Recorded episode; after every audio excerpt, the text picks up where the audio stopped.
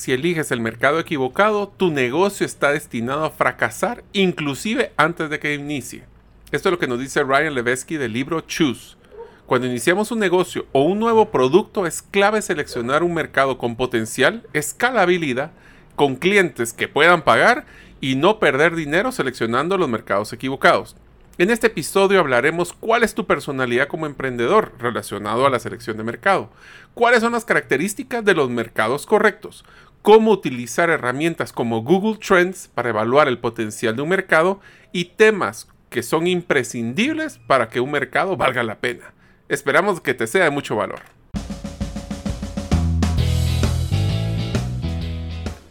Bienvenidos al podcast Gerente de los Sueños, donde le brindamos las herramientas prácticas, competencias e inspiración para que los líderes de impacto cumplan sus sueños. Soy su anfitrión, Mario López Alguero, y mi deseo es que vivas la vida con pasión, resiliencia y templanza. Bienvenidos.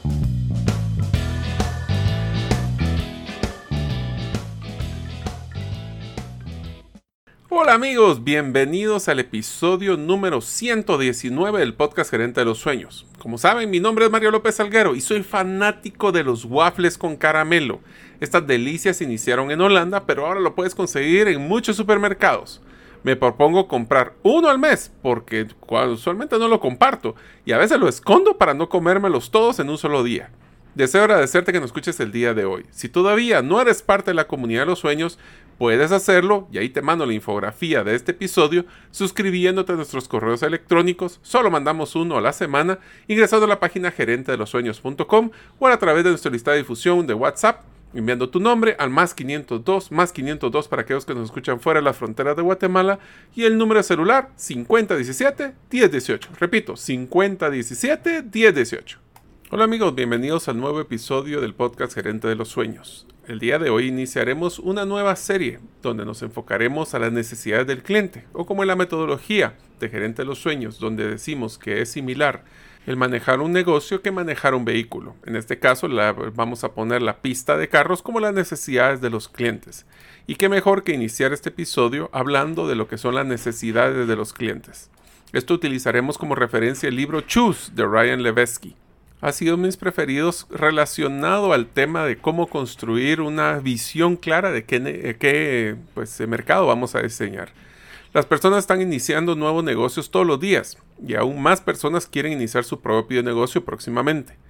Ustedes que están en el área de, de liderazgo o como gerentes que van a poder tomar decisiones sobre si van a entrar a un nuevo mercado, mantenerse en el mercado actual o cambiarse o diversificar sus mercados. Todos podemos iniciar un negocio soñando con el éxito, pero en realidad es que no todos van a ser exitosos. En la mente, en este caso del autor Ryan, Levetsky quiere ayudarnos a tomar decisiones correctas para que nuestro negocio funcione o nuestro nuevo proyecto, nuestra nueva línea de productos inicie de una forma positiva. Es por esto que él cree de que si eliges el mercado equivocado, tu negocio está destinado a fracasar incluso antes de que comience. Entonces lo que vamos a hacer en este episodio es ponernos a evaluar cuáles son los pasos ideales para poder entender qué, mercado es el que queremos buscar, ya que usualmente nos preguntamos, iniciamos diciendo que o cuestionándonos qué es lo que debería de vender, cómo debería de venderlo, cuando la pregunta más importante es a quién deberíamos. Esa es la pregunta que queremos decir. ¿Quién es esa persona que estamos interesados en servir? El poder definir un, beneficio, un gran beneficio el mercado objetivo es que vamos a estar bien claros qué cosas sí vamos a hacer, pero más importante es qué no vamos a hacer.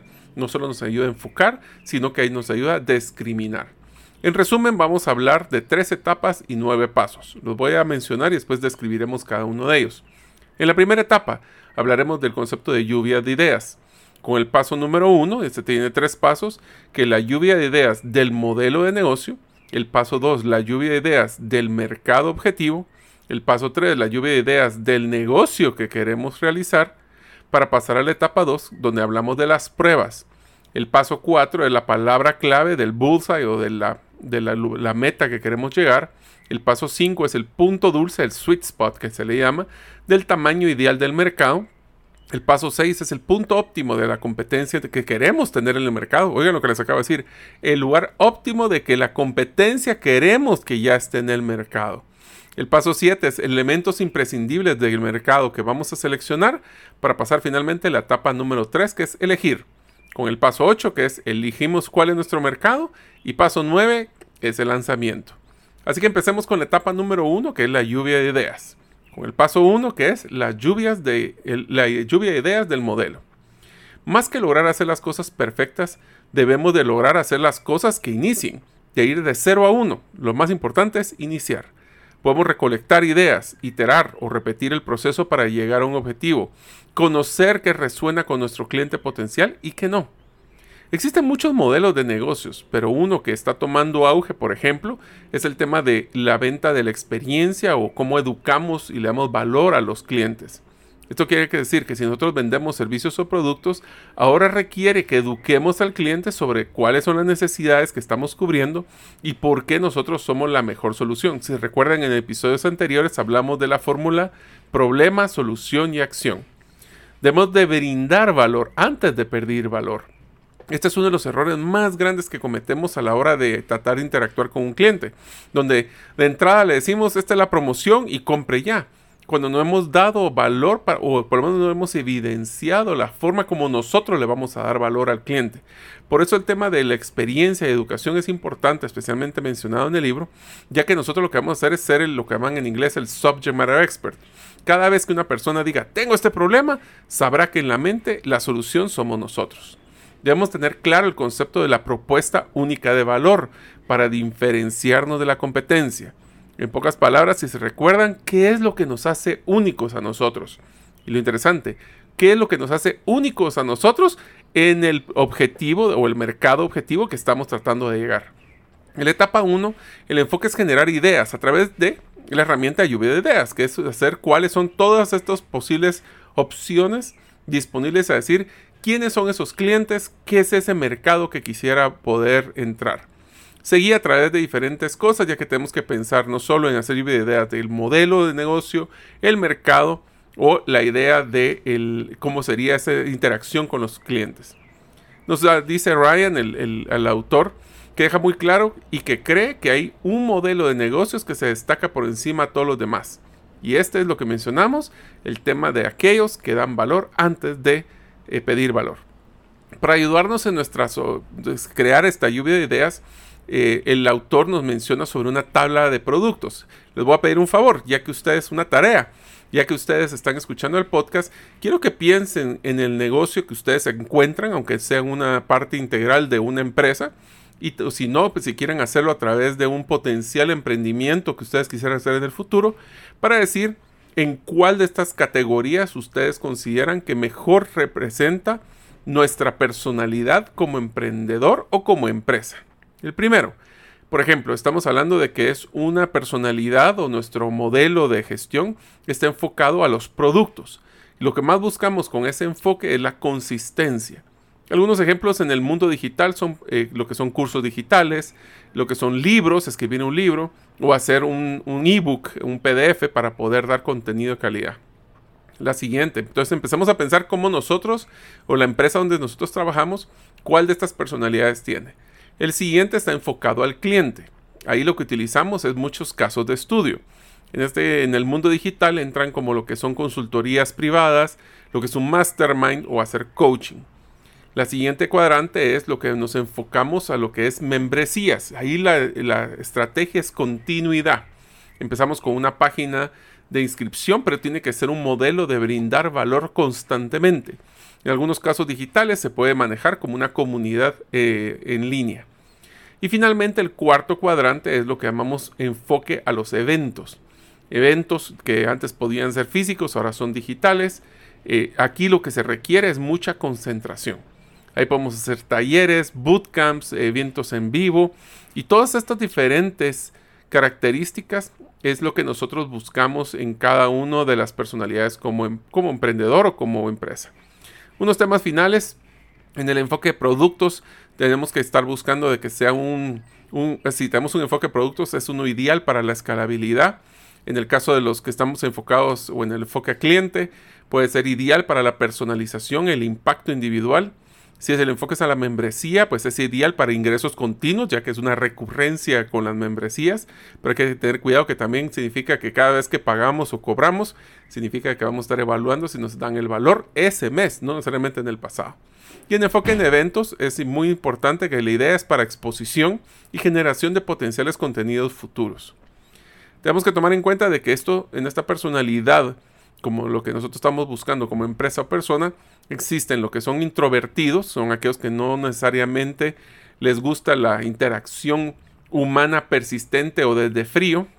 Ahí se recomienda de que el enfoque sea más a producto o membresía y a los extrovertidos, que somos nosotros, que nos enfoquemos más en los modelos de clientes o eventos. Si nosotros estamos haciendo esto, existen herramientas que se recomiendan para poder definir cuál de todos estos programas son los que nosotros deberíamos de evaluar. La siguiente herramienta es probablemente una de las herramientas que más me gustó del aprendizaje de este libro. Se llama modelo in, up or max. En español sería dentro, arriba y máximo. Voy a explicar qué significa cada una de estas etapas. Esta es una pirámide que yo recomiendo y utilizo en segunda tarea que les dejaría en este episodio. Coloquen cuántas clientes, si ustedes están trabajando actualmente en una empresa, cuántos clientes entran dentro de cada categoría de estos clientes que les voy a mencionar. Si en el caso no tienen un emprendimiento, les recomiendo que empiecen a pensar cuántos clientes les gustaría este, que estuvieran en cada uno de estos.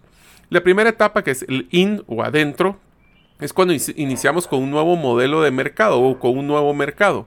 Y lo que decíamos es minimizar la barrera de ingreso de los clientes utilizando modelos posiblemente de promociones o precios bajos. Sabiendo esto, sabemos eh, una vez que ya entramos al mercado, conocemos de que no puede ser sostenible tener precios tan bajos y entramos a la siguiente etapa que es lo que llaman up o arriba. Esta herramienta lo que dice es que una vez que los clientes ya poseen una relación con nosotros, deseamos venderles productos de mayor valor. Usualmente apuntan ese número 10 veces el precio del costo inicial. Pero también significa que a la hora de subir ese ticket va a bajar la cantidad de clientes que estarían compartiendo con nosotros. Entonces la relación es 10 veces el costo inicial, pero también el 10% de los clientes que comprarían.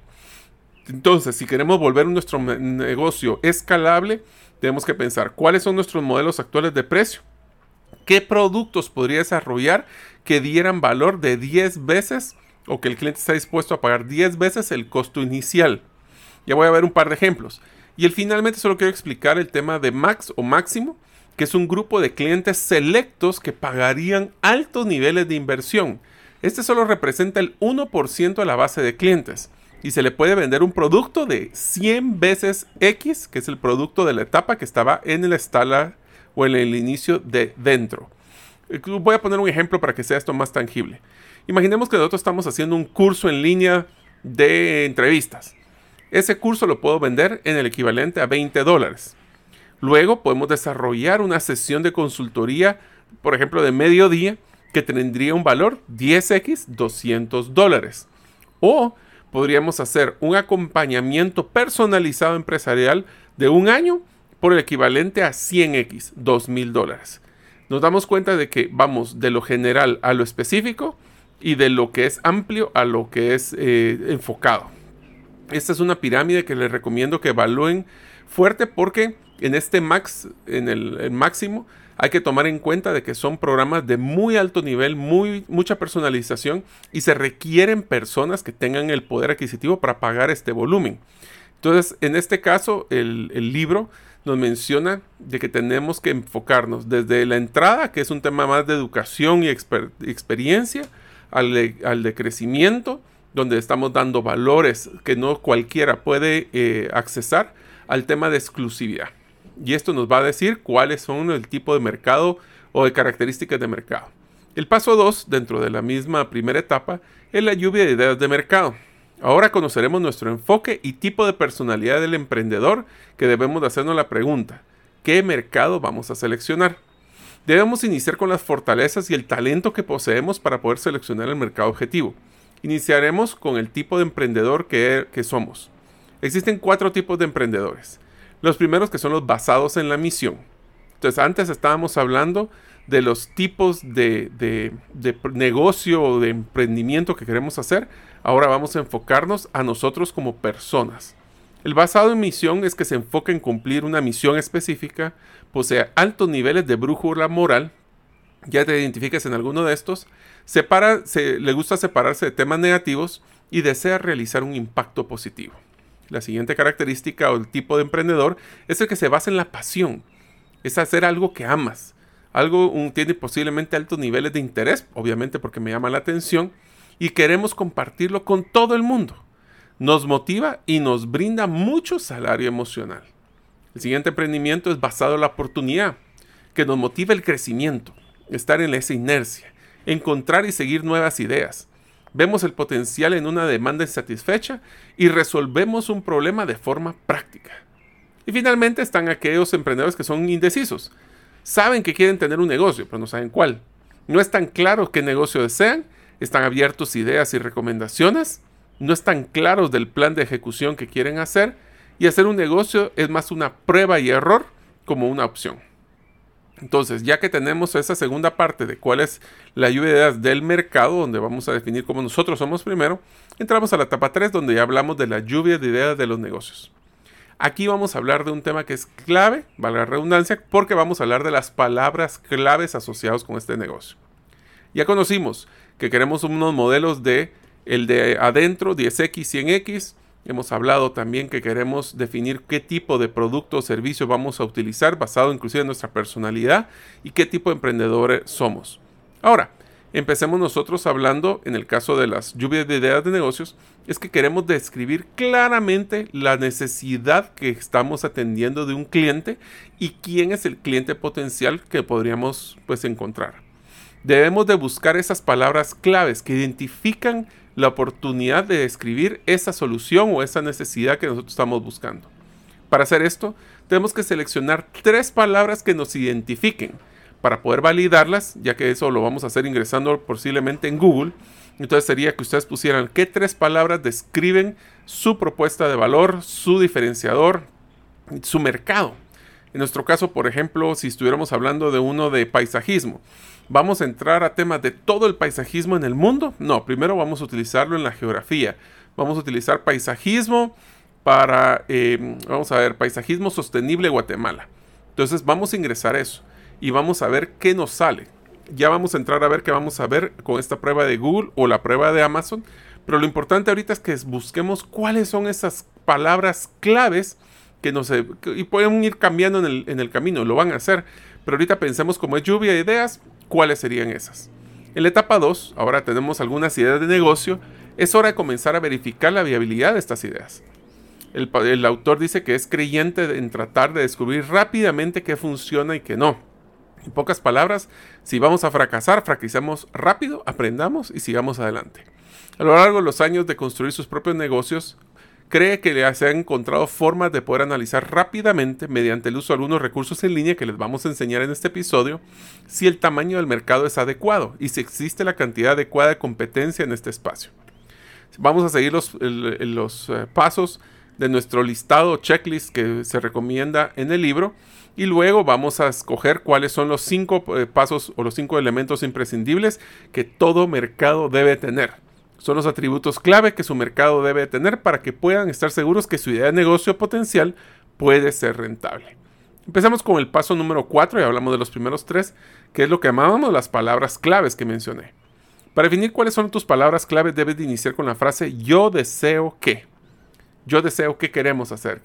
Hagamos una lluvia de ideas de todas las cosas que quieres hacer para el cliente y encuentra patrones, así como lo que más te apasiona de eso que yo deseo hacer o yo deseo que.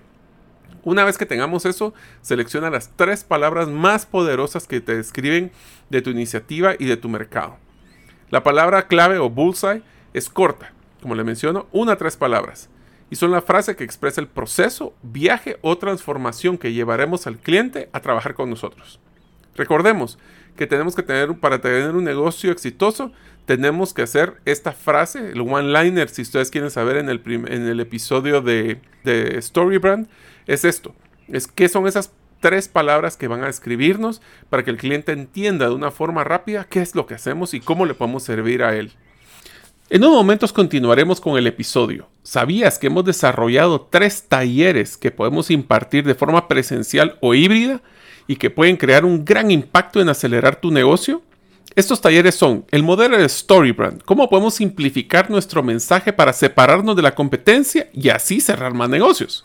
El segundo es cómo crear un embudo de ventas que motiva al cliente a comprar múltiples veces, así como crear un embudo inverso para vender los productos que tengo y no los que quisiera tener.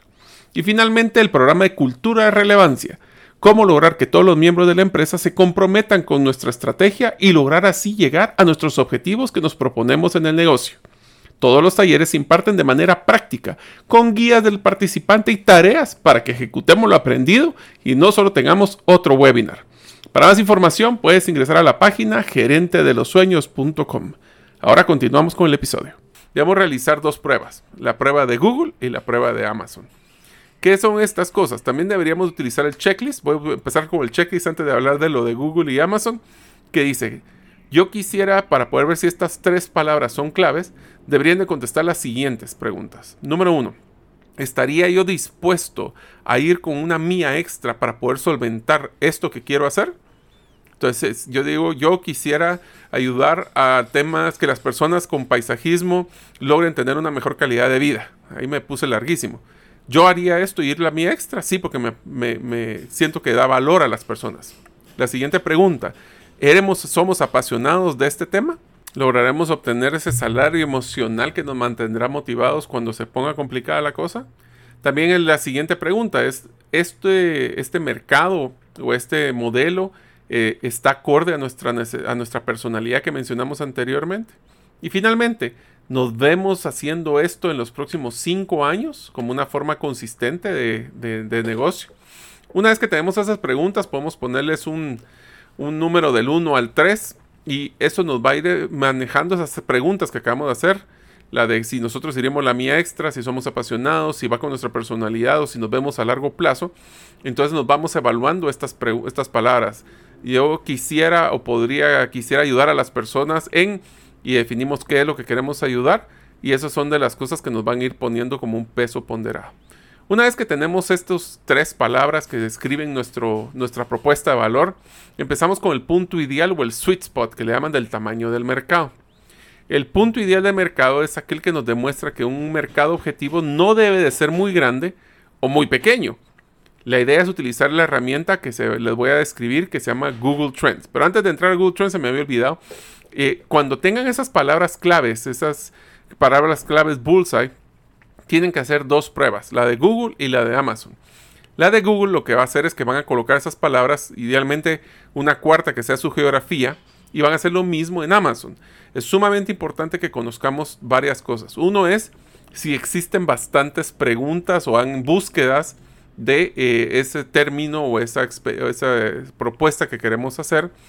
Y lo segundo es ver si existen personas o empresas que son competencia que ya están entrando a este mercado o no existe nadie. Esto ahorita voy a empezar con solo esos dos puntos. Existen muchas consultas, eso se puede hacer a través de cuántas cuántos eh, pues posteos están en, Google y en Amazon qué tantos productos relacionados a lo que estamos ofreciendo hay, desde libros hasta temas de servicios.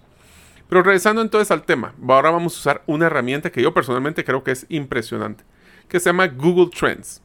Trends es T-R-E-N-D-S. Yo los invito a que ustedes, aunque sea por jugar, se metan a esta plataforma. Les voy a explicar cómo ahorita cómo funciona y cómo podemos definir si un mercado es interesante o no. Pero aquí lo que vamos a hacer es que vamos a entrar a Google Trends y vamos a encontrar cuáles son las palabras, estas claves, dos o tres máximo, para encontrar si son relevantes para este mercado o no. Los pasos que vamos a seguir son lo primero. Vamos a seleccionar la geografía. Queremos estar solo en Guatemala, en Estados Unidos, en, qué, en Latinoamérica. Todo esto lo podemos nosotros planificar. Después vamos a seleccionar el rango de fechas. Queremos que esto sea de las tendencias de los últimos 12 meses, de los últimos 3 a 5 años. Eso lo seleccionamos. Ahora vamos a colocar las palabras claves que seleccionamos anteriormente. Esto lo que nos va a sacar es que podemos colocar una palabra, dos o tres juntas y lo que va a salir es una gráfica que representa el porcentaje de consultas realizadas por día o por mes. Por ejemplo, 100 es un número alto de búsqueda o el número, el día que mayor cantidad de, búsquedas se realizaron en Google. Esto va a evidenciar los comportamientos cíclicos también que tiene un mercado. Puede ser que se esté teniendo, por ejemplo, si ustedes buscan eh, regalos de Navidad, pues eh, tendremos una tendencia sumamente alta en las fechas de fin de año. También podemos utilizar una palabra y después presionar más comparar para poder buscar o las otras palabras o tendencias. Voy a utilizar un ejemplo. En mi caso, que una de mis empresas tiene que ver con paisajismo y jardines verticales, yo he colocado entonces Guatemala. Quise poner los últimos 12 meses. Puse la palabra paisajismo y después las dos conjuntas jardines verticales. Esto nos va a sacar una gráfica de, picos y valles y eso nos va a ayudar para saber si las personas están buscando dentro del paisajismo, jardines verticales o jardines verticales y después paisajismo. Podemos ver cuáles son los que más, si ustedes buscan, agarremos ese ejemplo, si ustedes entran a Google Trends y colocan esos dos, se van a dar cuenta de que existe una gran, pues una gran necesidad de paisajismo y muy poca de jardines verticales. Eso lo que va a demostrar es que el mercado paisajismo es un mercado potencial interesante versus jardines verticales uno muy bajo porque no existe la búsqueda necesaria o es una búsqueda, un mercado de nicho. Que no estén buscando no significa que no existan si es que nuestro producto o servicio está enfocado en nichos específicos. Los mercados más grandes o más competitivos son también los más maduros y a veces más costosos de ingresar. Podemos comparar inclusive abajo, si, se dan cuenta y siguen buscando, eh, regiones, en este caso estados o departamentos y hasta patrones que existen de similitud. Entonces, una vez que tengamos estas gráficas, lo que vamos a hacer es buscar las características del punto ideal del mercado. Vean, revisando estas gráficas tenemos que ver y evaluar lo siguiente. El mercado debe poseer relativa estabilidad o idealmente debería estar en crecimiento esas consultas. Si yo veo, por ejemplo, ahorita, si ustedes quieren jugar con la herramienta y colocar mascarillas KN95, pues se van a dar cuenta de que esto está eh, picada para abajo. Eso significa que el interés de este producto o servicio viene decreciente. Lo que queremos nosotros es buscar mercados que sean crecientes. El segundo es que no debe ser muy grande o muy pequeño. ¿Cómo lo puedo ver? Si nosotros, por ejemplo, el tema de jardines verticales es uno, de nuevo, que si fuéramos muy, somos muy de nicho, pero si es muy pequeño es que las líneas se vuelven planas, eh, comparadas con las otras. Si son muy grandes, eh, entonces se van a ver demasiado desproporcionadas con el resto de las, de las palabras que estamos buscando. ¿Qué es lo que buscamos en un mercado? Debe de poseer clientes que estén interesados en pagar por la solución que proveemos. Y repito eso, que están interesados pueden haber muchos, pero que estén interesados y que paguen son otro, otro grupo especial. Debe tener suficiente, eh, debe ser suficientemente específico para que, pero también que se, para que se considere como un nicho. Eh, dice Pat Flynn, que es otro autor, las riquezas están en los nichos. The riches is in the niches. Así que aquí vamos, les voy a mencionar un listado de 15 eh, pues, ideas de nicho de mercado que en el mundo digital, el, pues en este caso Ryan Levesky recomienda. Entre las 25 ideas que he encontrado que son sumamente interesantes pueden ser, y se las dejo para que ustedes también piensen si alguna de estas les llamaría la atención desarrollar un negocio, aquí les estamos pasando de una vez el listado. Número uno es construcción de páginas web de una forma rápida, dinámica y de bajo costo. El número dos, cómo poder hacer inversiones desde la bolsa de valores hasta criptomonedas, como en mi caso todo lo que tiene que ver con copywriting o todo lo que tiene que ver con escritura. Ahora es más importante el tema de eh, cómo nosotros vamos a poder comunicarnos por medios digitales. La criptografía, cómo poder manejar temas de criptográficos, que es todo lo que tiene que ver con programaciones de seguridad a través de, ejemplo, de blockchain. Todo lo que tiene que ver con fotografía digital. Aunque no lo crean, en un punto número 6 va uno cercano a lo que me gusta a mí, que es cómo crecer vegetales en nuestras casas. Número 7. Cómo poder dar limpieza y cuidado de, armas de todo tipo. Número 8. Este es uno que está pasando mucho. Es cómo poder hacer nuestras propias cervezas. Número 9. Cómo hacer decoración de hogares. Número 10. Cómo aprender eh, japonés o chino. Número 11. Cómo aprender a hacer codificaciones en los diferentes lenguajes. Número 12. Cómo aprender francés. Si estuviera esto en, en español, también podría, podría salir en español. Número 13, cómo aprender a programar en Java. Todo esto son cosas que han encontrado a través de Google Trends que son súper interesantes. Número 14, este tal vez te interesa, cómo poder desarrollar competencias de, escucha activa. Número 15, fotografía para recién nacidos. Número 16, inversiones en bienes raíces. Número 17, cómo poder escribir un buen currículum para poder obtener el trabajo de nuestros sueños. Número 18, competencias para ventas. Número 19, cómo poder publicarnos por nosotros mismos, o sea, no depender de una editorial. Número 20, cómo hacer, bueno, esto suena interesante, cómo poder hacer jabones. Número 21, cómo escribir canciones. Número 22, cómo leer rápidamente. Número 23, cómo poder hacer meditación que nos ayuda a bajar el estrés. Número 24, diseño en UX. Si no saben, les recomiendo que investiguen ese término. Y número 25, actuación a través de la voz. Esto nos ayuda para los que nos toca estar hablando mucho todo el tiempo. Pues estas son algunas ideas que mencionaron, pero utilicen Google Trends. Se los recomiendo, jueguen con la herramienta, vale la pena. El paso número 6, punto óptimo de la competencia en el mercado. Y sí, queremos competencia. El mercado ideal es aquel que posee poca competencia. Es ideal porque no vamos a ser los primeros en ingresar y picar la piedra de un mercado, porque también no existe información de la efectividad de dicho mercado, y así alguien más picó la piedra por nosotros. Hay una frase que mencionan en el libro que me pareció muy simpática que dice, los pioneros son los que les dispararán, y los que ocupan las tierras se vuelven ricos.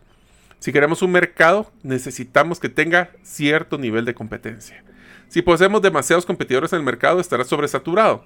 Y así se van a poner a luchar seguramente por temas de precio y por una falta de diferenciación. Lo ideal es encontrar algo que, estamos, eh, eh, algo que ya se trabajó y hacerlo mejor. Pero lo interesante, puede ser que solo sea un poquito mejor. No tiene que ser mucho, puede ser poco mejor. Si existe, igual podemos utilizar eh, la, idea de evaluar cuál es la competencia a través de Google y Amazon, pero aquí va un paso adicional. Es importante que coloquemos las palabras de búsqueda claves en Amazon y en Google, pero también veamos si las empresas están pagando publicidad. ¿Cómo sabemos si está pagando publicidad? Es porque sale la parte de hasta arriba como anuncio. Esto quiere decir que si hay personas están invirtiendo dinero en este mercado, puede ser que tenga potencial también tenemos que evaluar que, nosotros, o sea, que se posean por lo menos de 3 a 7 empresas que estén pagando el mercado. Si solo es una, ¿será que es, eh, pues todavía está incipiente el mercado? ¿Todavía hay que trabajarlo? O puede ser que utilicemos de esas 3 a 7 y demostremos de que sí existe ese potencial. Debemos de, buscar un mercado que también soporte y no buscar mercados que no podemos hacerlo. Eh, voy a poner un ejemplo muy interesante. Eh, es un ejemplo de una experiencia que yo conocí de una persona que quería que producía cierta cantidad de papalinas, de, chips en Guatemala, eran saludables.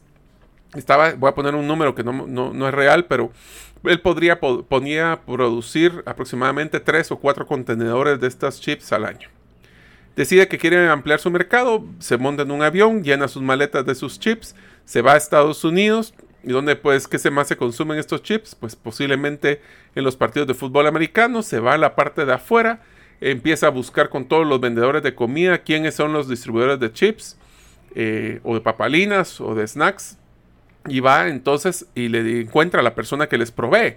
Y le dice, miren, pues me encanta, los provee, me gustan, pero te quiero decir una vez que solo puedo hacer una prueba de piloto, porque te voy a pedir una cantidad pequeña pero eh, si funciona, pues te puedo hacer un pedido mejor. Perfecto. ¿Y cuánto quieres? Cinco contenedores dentro de tres meses. Entonces son mercados que son sumamente grandes, que puede ser que sea una demanda puntual y es una apuesta, pero tiene que ser una apuesta controlada. El paso número 7, elementos imprescindibles del mercado. Estos son los principales elementos requeridos para ingresar a un mercado. Número 1, que sea un mercado lo que llaman evergreen. Esto quiere decir un mercado que posea potencial durante todo el año y que idealmente sus comportamientos cíclicos no sean tan pronunciados, esto se mantiene estable el ingreso. Que sea un mercado entusiasta. Esto quiere decir que son aquellos mercados que los clientes son sumamente activos o entusiastas en buscar soluciones a sus problemas.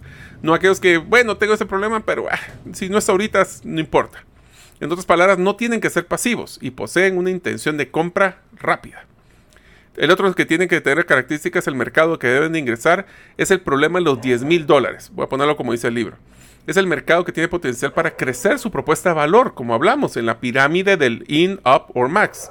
Y esta es nuestra solución, resuelve un problema importante en la vida de los clientes, pero puede ser que tengamos otros productos complementarios para poder crecer en 10x o en este caso si fueran 100 eh, dólares a 10 mil dólares.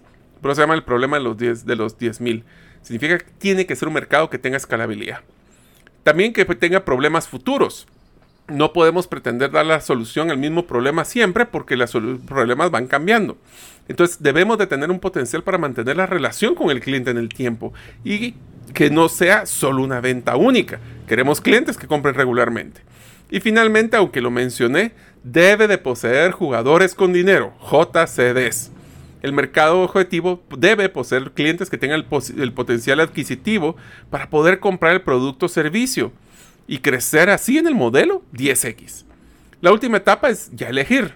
En estas alturas deberíamos de haber tomado muchas ideas, haber resumido, priorizado, utilizado las herramientas de Google, Amazon y Google Trends para poder refinar ese listado de cuáles son los mercados ideales, así como los checklists que les acabo de mencionar de intenciones, de los, los valores importantes de un mercado potencial. Ahora es el momento de elegir. Siempre va a haber un elemento de riesgo en los negocios. Pero es de esperar que después de haber pasado por una lluvia de ideas y la etapa de prueba, o sea, hagamos un prototipo, apostemos de una forma eh, controlada y con un riesgo controlado, ver, lanzar eh, y aprender.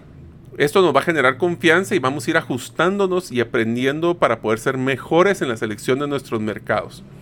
Una vez que habremos elegido, pues tenemos que tirarnos al agua.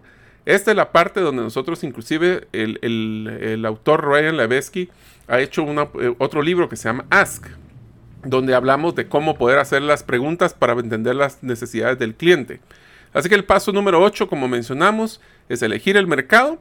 Y finalmente el paso número 9 es tirarse al agua. ¿Cuáles son esos pasos para seguir adelante? Este es un libro que ha generado mucho interés en mi caso porque nos da herramientas prácticas y soluciones que podemos solventar para escoger ese mercado ya que si escogemos un mercado correcto, nuestro potencial de negocio va a ir creciendo. Espero que les haya dado mucho valor y nos vemos en el próximo episodio de Gerente de los Sueños. Gracias por escuchar el episodio de hoy de Gerente de los Sueños. Recuerda que para lograr cumplir tus sueños, solo debes de ponerle fecha y tomar acción. Las notas y material complementario de cada episodio puedes encontrarlo en la página gerentedelosueños.com. La música que han escuchado es Feeling Good de Kevin MacLeod y pueden encontrarla en incompetech.com. Hasta la próxima y que sigamos haciendo nuestros sueños una realidad.